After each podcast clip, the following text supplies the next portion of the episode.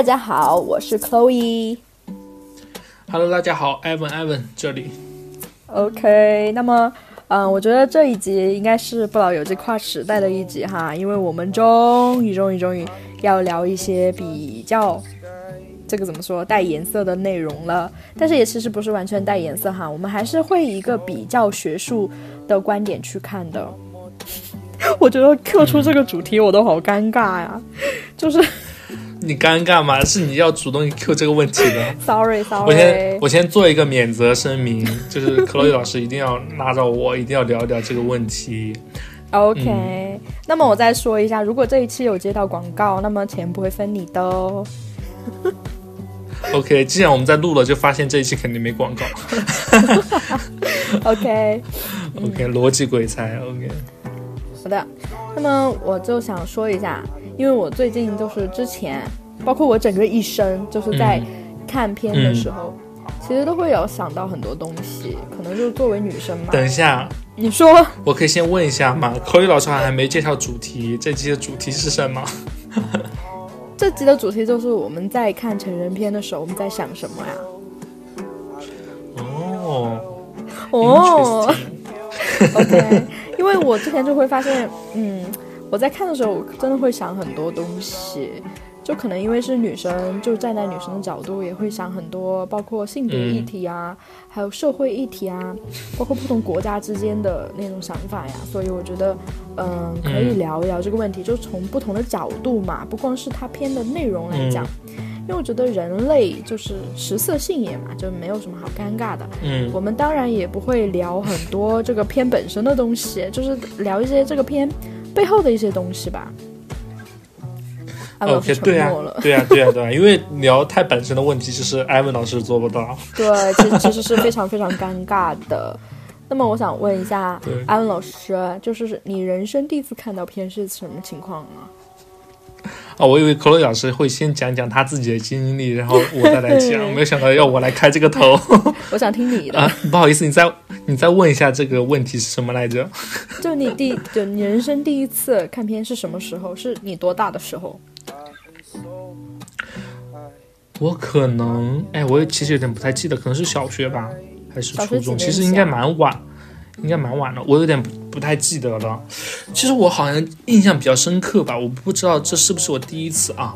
嗯，印象比较深刻就是我帮我一个初中同学的 MP 四，那个时候很流行嘛，这个屏幕很大，去充电，因为他住校嘛，然后住校生寝室里没有充电的地方，我就拿他那个 MP 四，他让我嗯。回家帮他充一下电，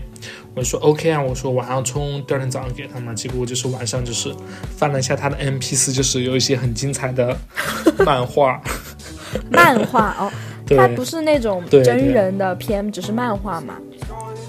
对，那个好像是我第一次看，反正没有想到就是漫画还这么刺激。就是我我想问艾文老师一个问题啊，就是你同学让你充电的时候，他有授权给你可以看吗？就是看他的 MP 四里面的内容。没有密码应该是可以看的吧？这个不需要授权吧？这个叫是一些正常的自我探索、世界探索。好的好的。那么那么我呢？嗯，我记得第一次应该是也是小学的时候，当时有一个播放软件。它叫什么？不是快播啊，叫什么我就忘记了，是黄，是一个橘黄色的，叫什么暴风影音还是什么？哎，我如果说错了，不要暴风影音是蓝色的，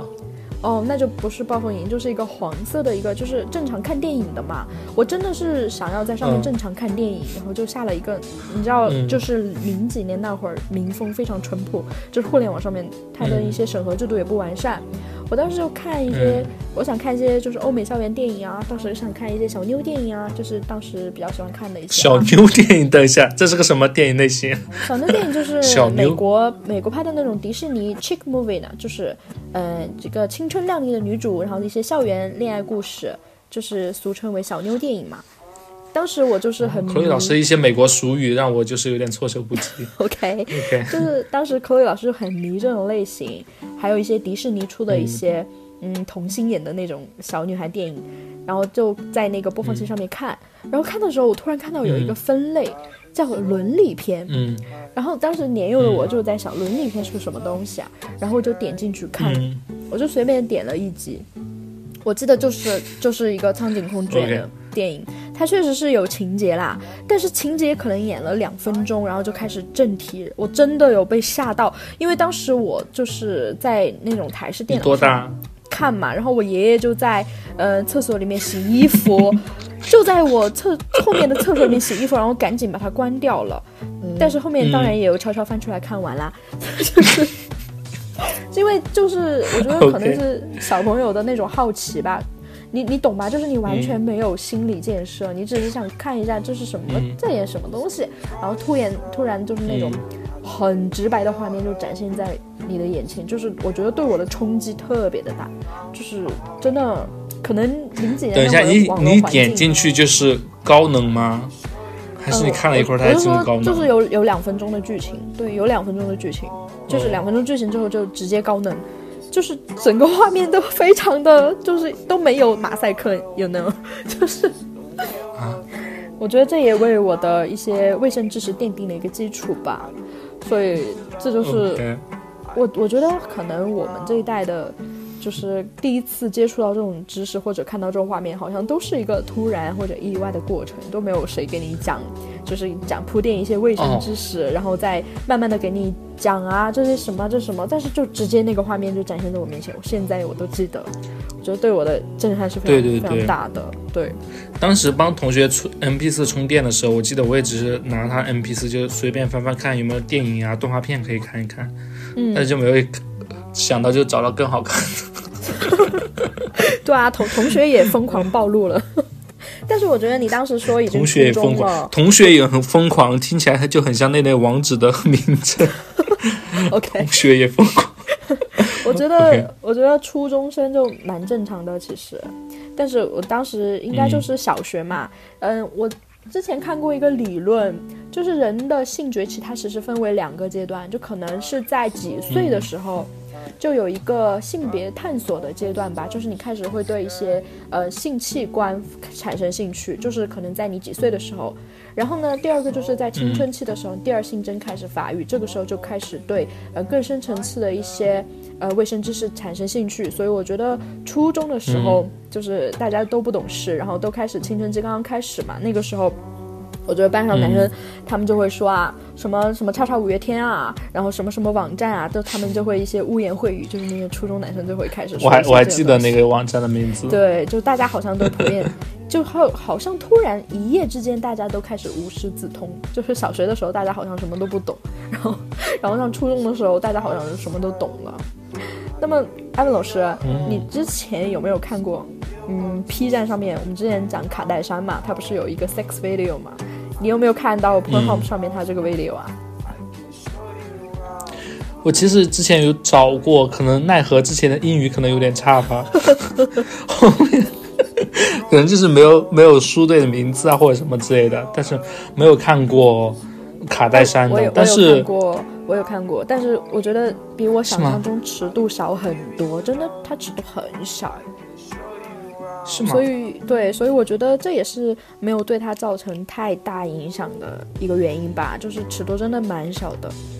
就是比我们想象。我以为就是会玩很开的那种。没有没有，很正常，而且甚至有一点甜蜜，因为他们当时还在交往嘛，就是很正常的小情侣啊。嗯。而且也没有做很多很出格的事情，就真的很正常。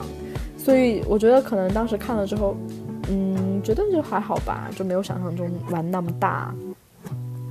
但是我有看过一些就是很出格的视频，哎，就是在一些奇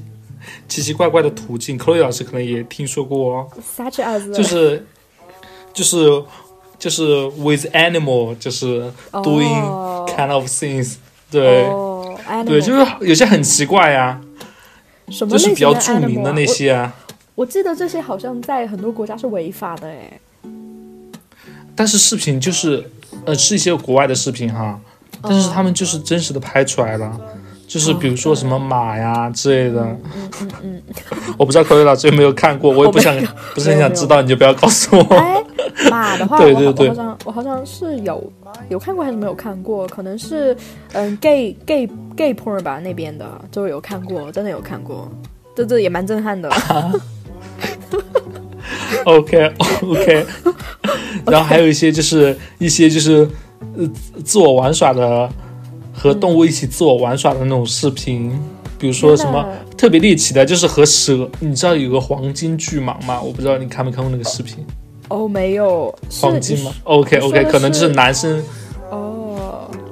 哎，但是对有听过哎，对，大隐隐约约有听说啦，但是没有亲眼看过。呃，我也没有没有人亲眼看过吧，因为他都是自己玩，但是对，我觉得然后还有现在是因为我的水质之类的，水质，水质就是吸血的那个啊，对，但是水质不是很小吗？对，而且感觉就是很滑，像鼻涕那样的那种东西。因为我之前有见过水质嘛，嗯，然后我还用那个盐把它撒在它身上，就看它真的化成一滩血水，还有感叹过造物主的神奇，就是 你没有想到造物主这么神奇的造物就被人类这样使用了？对啊，就是我写的，嗯，大家玩的都很开，大家都找到了自己的快乐，哎但是都没有问一下水蛭的意见。没有人问水蛭是不是真的开心。对，哎，但是你看到这些奇奇怪怪的心片，只你只关心你自己吧？应该都对是国外的对对吧？哦，就是我觉得，哎，不是那个蛇，蛇和水蛭，我不太清楚，感觉像亚洲人。亚洲的啊，你觉得你感觉是嗯哪个国家的呀？我也不知道，可能中国的吧，一些刻板印象，不知道可能中国、日本或者泰国的吧，因为这些 地方比较容易发现这些 蛇和水蛭。OK，OK，但是我就是通过我不多的阅片经验吧，我觉得目前来说，就是国产的网站上面的一些视频，它相较于国外的一些视频来说，它相对来说还是比较中规中矩的那种，就很少看到你就皱起眉头那种。但是在国外的网站就经常看到一些很奇怪的视频。等一下，你肯定看过有个视频，你说之前很火，就是那个什么七个葫芦娃，这个还不猎奇吗？很猎奇啊！什么什么什么？哎，你愿闻其详。哎，我觉得我，我觉得我说的太多了。开始艾文老师要录这个的时候，你跟我说你这期基本上不会说话，因为你说了好多，我都不知道因为有一些片就很猎奇。那是什么呀？对啊，就是一个，就是一个，就是七个葫芦娃和那个蛇精的故事。哦，听起来还还挺好的，就是我们也有，还挺自豪的，就是我们也有我们的国产 IP 了。文化就是输出。对对，因为你在国外的网站上看，你都会看到他们的一些就很喜欢的东西啊，比如说什么兔爸跟那个女朋友啊，或者什么超人啊，或者他们的一些漫画形象啊、影视剧形象，就是我们也有一个我们自己的国产 IP 了。你觉得这是一件很值得？克洛伊老师有没有想看的国产的 IP？国产 IP？哎，这个这个我没有没有考虑过哎。唐僧和白骨精。OK，如果如果真的有的话，我觉得真的如果拍的好的话，真的还是可以蛮蛮可以看的。Oh my god！哇，你说这个我真的好感兴趣啊！我想搜来看看，哎而且幸好是七个葫芦娃和蛇精，有没有葫芦娃跟爷爷的呀？哎，我之前有看过，就是有漫画来浅画一下，但是他没有画成一个完整的作品，就是葫芦娃和爷爷，就爷爷是一个帅老头这样子。哎，我们的话题逐渐往奇怪的地方去了。可以老师不是要说一些学术的观点？好的，好的，那我们就是看片的一些趣事，呃，我们就我们就看完了嘛。然后我们现在开始进入一个比较比较严肃的 part，就是我们在看片的一些一些思考。就是首先想问一下，嗯，艾文老师啊，嗯、你在看片的时候，你肯定有不要问我。采访一下艾文老师，就是、嗯 OK 你在看片的时候，你肯定有看过外外国人的片，还有我们国产的片，就是除了葫芦娃之外，就是你觉得，嗯，外国人他们的一些的爱情动作片和我们的来看，你觉得一些最明显的不同是什么呀？我觉得啊，就是我其实有看出一些趋势，什么趋势？就是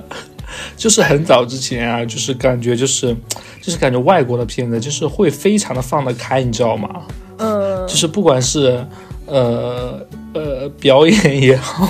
还是形体动作也好，就感觉大家都放得非常开。然后，但是现在呢，就是说，呃，就是但是以前的，就是亚洲的片子，就是感觉就是大家就是那种小家碧玉之类的，就是不是很放得开。对，但是这种趋势呢，在呃朝西方那种慢慢的就是偏开放化，其实就感觉大家现在的演员哈，就是从业者，从业者就是呃 be proud of themselves，就是嗯。慢慢的放得开了，就是没有以前的那么就是嗯。那个样子，你懂的啊？对，对对对，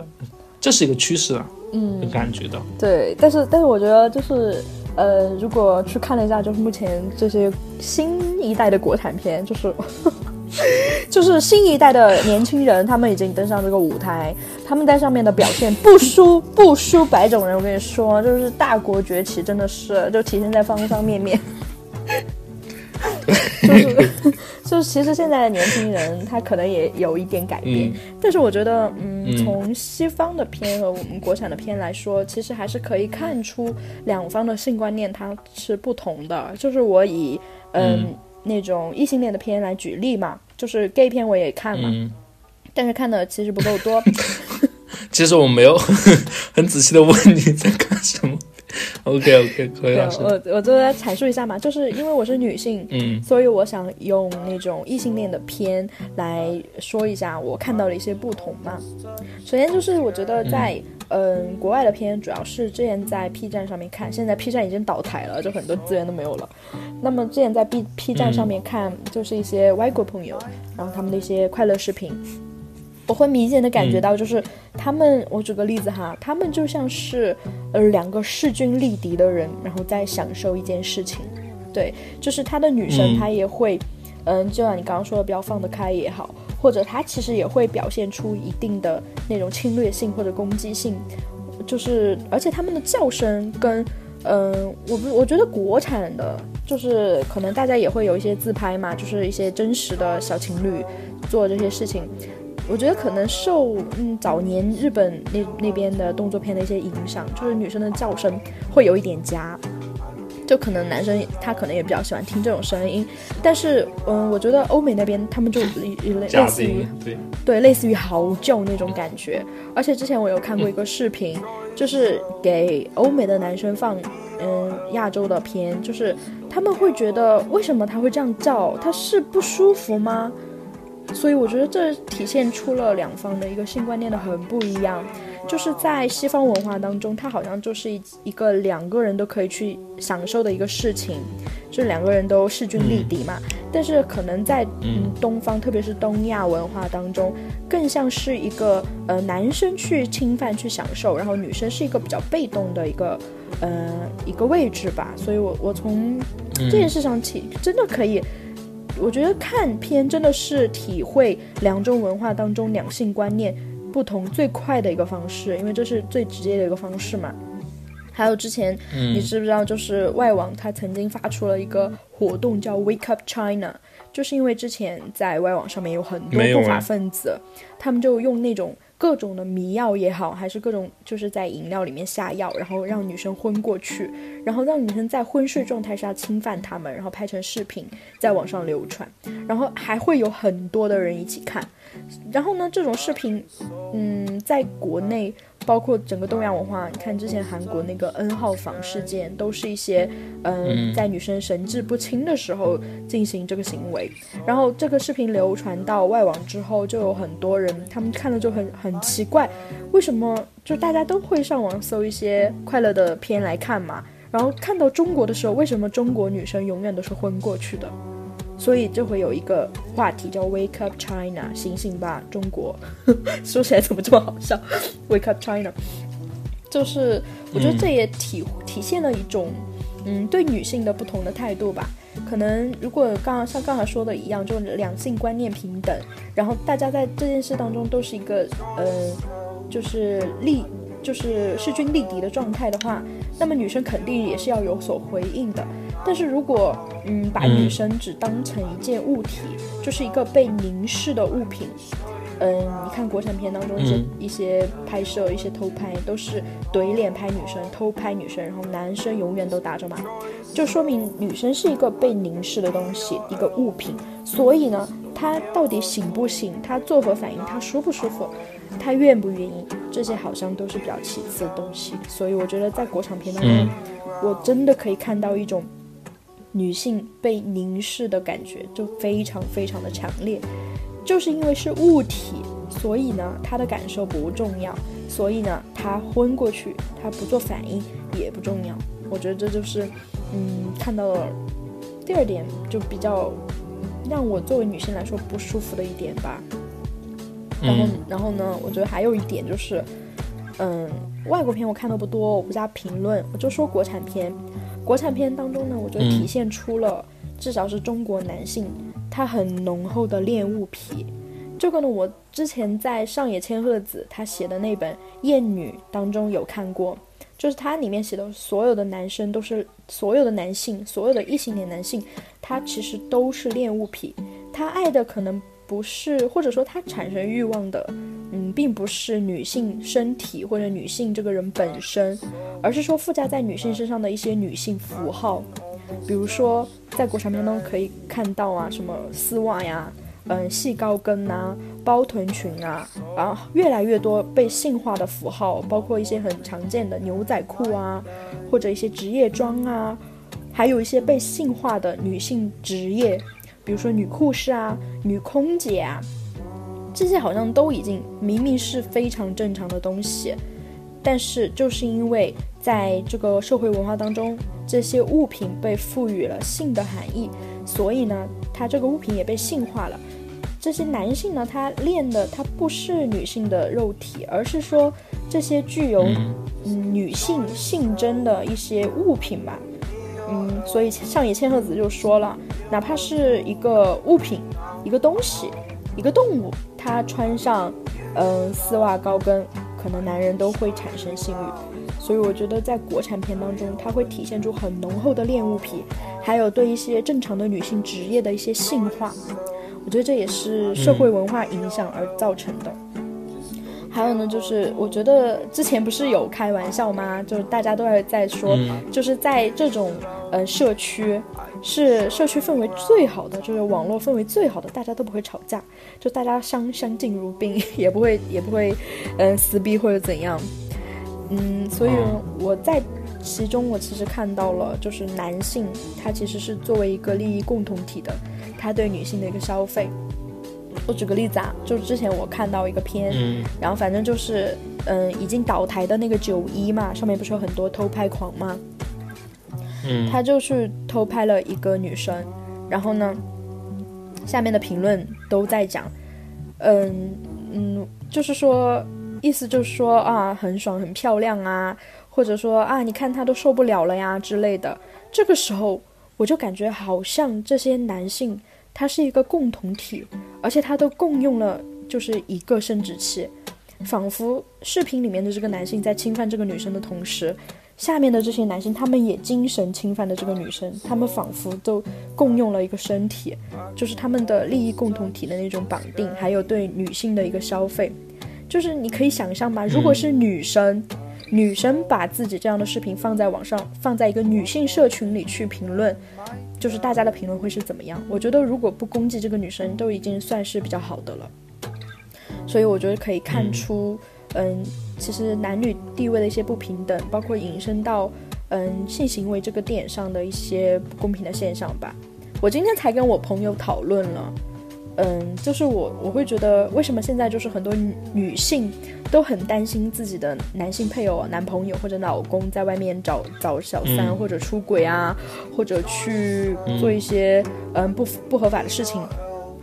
为什么女性这样的担心会更多呢？明明在两性关系当中，嗯，男女它是平等的呀，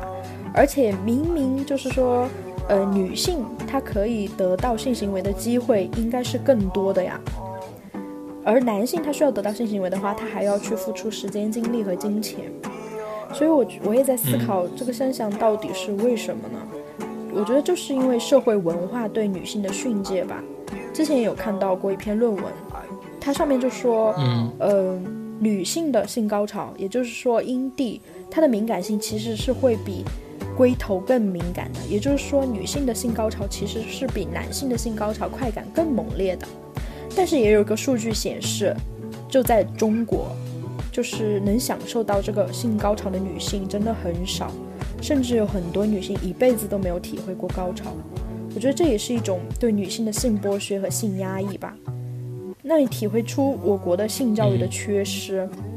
因为你想从小就看片，就看片，它并不是生理卫生教科书。大家都通过那个东西来学习性知识，那么学习的肯定是错误的呀。因为你看片里面就是一种男女不对等的，男性就是一个侵犯者，女性就是一个被侵犯的人，他毫无自主能力，他也毫无快感，他只是一个被侵犯的人，他只是一个被征服的人而已。那么男孩女孩通过看片来习得性性知识。那么在长大以后呢？首先就是生理卫生真的很匮乏，真的有很多很多成年的女生，她不知道尿道、阴道和肛门是三个不同的地方，真的会有。而且甚至很多已经生育的女性，她可能生理卫生知识都比较缺乏，而且男性就更不用说了。我刚刚说的女很多女性一辈子都没有性高潮。嗯，一方面是因为她的伴侣确实不知道怎么去让她性高潮，另外一方面是因为她伴侣根本就不想去学这些东西。所以我觉得，首先就是生理卫生双方都很缺失，第二个就是不正确的性观念，它会沿袭到你的婚后生活当中。所以我觉得，嗯，我们刚才也说了嘛，我们第一次知道这些东西都是突然之间就看到一个视频，我觉得这让这种。呃，这种形式来作为我们第一次看到这种知识的媒介，这其实是体现了我们性教育的一个缺失，也是我们性教育的不合格。所以我真的觉得，嗯，如果以后有小孩的话，应该会在他第一次，就是在他自己去看一些乱七八糟的东西之前，应该由父母去教给他一些正确的生理卫生知识和两性观念。我觉得这就是我在看片的时候我会想到的一些东西。艾文老师还在吗？在的，在的，在的。我主要是觉得，嗯，我是我是怎么讲？就是有些东西，一方面可能是之前没有思考过，另一方面我是觉得这个东西性别问题啊，我觉得也是感觉不是不太不知道怎么去讲这个东西。还有一个就是个人问题，就是我不是一个很喜欢。去聊这个东西也不太能够聊这些东西，特别是比较严肃的方面的话，如果就是开玩笑，我还能聊一聊。你让我真聊，我真的是有点不知道怎么去聊。对，包括，嗯，怎么讲，就是回到，呃，就是这类影片上的吧，就是说。就是当然，克洛伊老师做了一些呃，从女性视角嘛，做了一些很多性别上的呃延伸也好，拓展也好。嗯呃，我这边可能就是只能回到就是这个影片上啊，我是觉得就是包括啊，现在就是在看片的这种数量上、形式上，大家可能也都能比较看得出来嘛，就是针对于男性观众的较多的，嗯，对吧？对，就是对大部分呃，一方面就是约。对，一方面就是女生可能，呃，也看，或者是呃，肯定也看，但是就是说比例或者是数量来说，可能是会比男性观众少很多，而且就是能够呃，在就是说感觉男生会比较能聊一些啊，就是聊一些这些话题，反而就是。也会勇于去分享啊，去看这些东西。但是女生的话，可能就是这方这些数量上会少很多。所以说，呃，在这类呃影片的消费呃受众来说，可能是男性占主导。所以说，造成现在就是对男性的呃呃服务的对象大部分是男性。但是未来来说，我是觉得就是现在也有很多嘛，像我之前我就。看了个新闻，就是说日本好像是专门成立了一个公司，成人影片公司，专门服务于呃日本女性，就是给他们拍一些。对对对，我知道那个公司。对对，受众也是女生的，但是有人说，就是有些女生根根本没有想看两个多小时的聊天，然后再 开始，再开始就是进入正题，嗯，这个样子，对，对啊。所以说，我觉得，我觉得这个也是一种体现吧，就是说现在社会的。这部分主要生产资料啊，都是掌握在呃男性手中的，可能说未来，呃，一方面是女性的那种经济话语权越来越重，或者是就是独立性越来越高，可能是未来专门服务于女性，就是会呃或者探索女性对这个方面的感兴趣的点的这种影片类型可能会越未来越来越多哈，也只是说做一个猜测，做一个猜想。另一方面就是说针对于。目前做这种影片当中有一些，嗯，口语老师呃之前讲就是那种，嗯，违法的行为啊，违违规的行为，这类行为的话，我也不知道怎么说，因为一方面我是觉得这个东西啊，多方面原因造成的，嗯，我是哎，反正我是觉得这是一个很复杂的问题，我也不知道去怎么聊，包括现在很多的性别议题啊，就是你知道这种现象啊，它。是这样的，然后就是说，它背后的原因又很复杂，又就是有一种无力感，你知道吗？去聊这种话题。嗯，对，其实就说很难三言两语把它讲清楚。嗯，对，就是面对，特别是对现在看到这些问题，就是会有一种无力感啊，不知道怎么去聊起这个事情。嗯。对，嗯，但是我是觉得有一点会比较好的，就是大家，呃，特别是女性吧，愿意，呃，站出来，就是对于把自己感同身受的事情啊，去讲出来。有些事情，我觉得就是从理论上分析，可能就是很难分析出来。但是说，如果你能讲一下你自己的感受，大部分只要有，呃，一些共情能力的人的话，都是能够理解得了的。嗯，对，对对，哎，这是啊，难为艾文老师了。没有没有，我主要主要是嗯，一方面我想就是可以老师聊这个问题吧，我觉得就是可乐老师，特别是女性啊，也是可乐老师跟我聊的比较多啊，其他女生嗯可能也不太愿意跟男生聊这种事情。对，因为我觉得就是我们开始在播客上聊这件事情，其实也是一个很大的突破，就是要突破性羞耻这件事情，你才能去正视它。嗯，因为这毕竟不是什么值得羞耻的东西，而且我真的是从看这些东西的过程当中，真的有思考到背后的一些社会啊、文化呀，包括男女议题的一些比较严肃的问题吧。所以我觉得我们突破了这一个这条线，然后我们真的在一个播客上开诚布公的来聊了这个话题，我觉得对于我们自己来说也是比较有意义的。嗯，对，特别是对于我来说，对，迈出了人生一大步。因为我觉得这次主要就是我自己很想输出一些东西，所以必须拉着艾文老师来陪跑。谢谢你。对对，也就欢迎未来如果就是有有那种女性嘉宾的话，也可以就是一起来聊一聊。因为，嗯，受受可能受限于性别吧，可能是女生之间这种话题的拓展也好，深入也好，可能是更能够聊得下去的。就是。对，我是这么觉得的。好的，好的，谢谢艾文老师。希望希望就是我没有把 Chloe 老师的深度给 没有没有没有 给拉回来。对 对对，其实希望 Chloe 老师深度还保持在那里。对，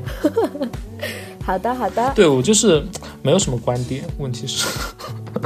是的，我觉得就是你的性别不一样，然后你的立场不一样，你看的片不一样，其实想法都会不一样，就是一个自由交流的过程嘛。对，但是呃，怎么说？克洛伊老师讲的那些事情啊，就是说，啊，还是能呃能有共情的。对，包括，啊，我不知道有些事情啊就不讲了吧。但是克洛伊老师之前跟我讲的一些事情啊，我也是很吃惊啊。就是说，女性作为呃性，之前就是很早之前，我其实对女性在社会上当中受到的一些歧，包括歧视问题也好，就是说不平等的这种。呃，事件也好，其实没有那么敏感，你知道吗？可能就是有的时候看到一些事情，只把它作为一些个别的事情在特殊化的对待。但是后面就是有一些人来聊起这些事情的时候，你就会发现哦，这些事情有的时候是会有一些共性的。包括现在，如果你一旦有了这个意识的话，你在生活中看待一些事情，针对于女性的事情的时候，你原来不。呃，没有刻意的觉得它是不公平，但是，一旦你这个，呃，思维意识啊，就是有一点觉醒过后，你还是发现这个东西就是有问题，它就其实就是一种歧视和呃不公平。对，只要你心里有一种这种想法的话，你就会发现其实有很多的，只是很早之前真的是没有这么想过。就是你开始留意了之后，你会留意到越来越多。对，对对对，就像我啊，我知道这个例子可能有点不太好意思，就是我最近发现一个新词儿啊，可能之前都没有学过，就是拳拳拳拳，你知道吗？就是那个打拳那个拳，拳拳诚意。我也哎，我今天突然发现，拳拳诚意就是说，看吧，你也没听过这个词儿。我之前我就说，哎，拳拳诚意就是说这个人很有诚意嘛，嗯对吧？就是这个事情做的就是很有诚意，拳拳诚意，可能就加深程度吧。然后我我今天看这个词的时候，我以为这个作者打错了，或者一些其他什么问题，我就很纳闷。但是我一旦留意这个事情过后，我就发现，嗯，其实很多地方我在朋友圈也见到这个词儿，对啊，我在微博上也见到这个词儿，我就想，哎，这个词儿怎么这么多？对，以前没有看这个词的时候，我是生活中一次都没有留意到。对，举一个不是太相关的例子，拳拳诚意可能就是加深程度的吧，拳拳两个字。这 所以这个词本身并不重要，对吧？就是说你这个词的意思。对 OK，对，我我我 get 到。我只是想说这个。现象，对，但是我觉得听到艾文老师就是终于就是在节目最后给我敞开了心扉，我突然觉得我做这期节目的意义真的有达到，就是大家。嗯，互相的交流意见，然后在交流意见的过程当中，自己可能会有新的想法。我觉得能达到这个目的，我录这期播客，我觉得就够就回本了，已经真的。回本了。沉默。OK 对对 OK OK，没有没有沉默，只是啊，这种问题我真的不知道怎么聊，因为我觉得这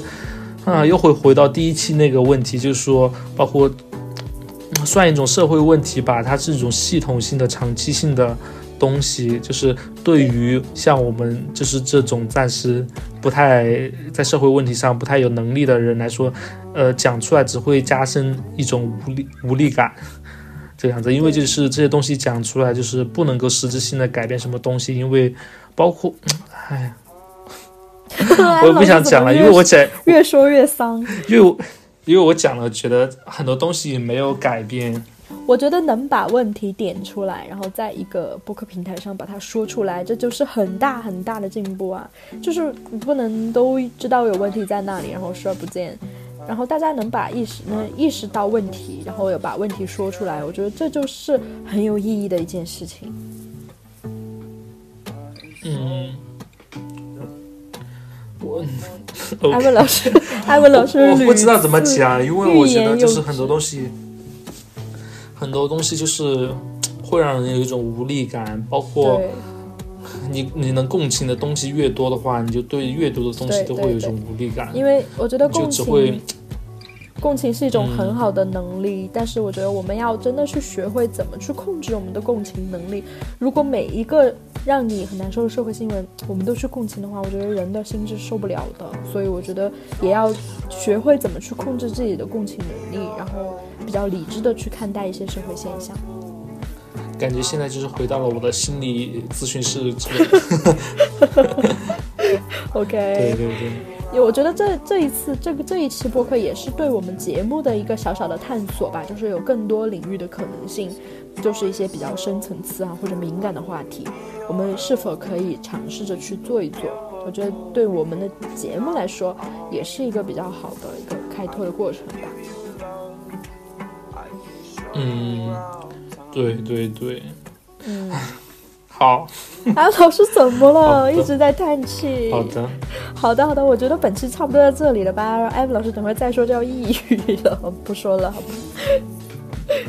？OK OK，好的，拜拜。啊，拜拜。我是 Ivan，我是 Chloe，拜拜都说了才自我介绍。就一定要把这句话讲出来。OK，OK，拜拜。嗯，拜拜。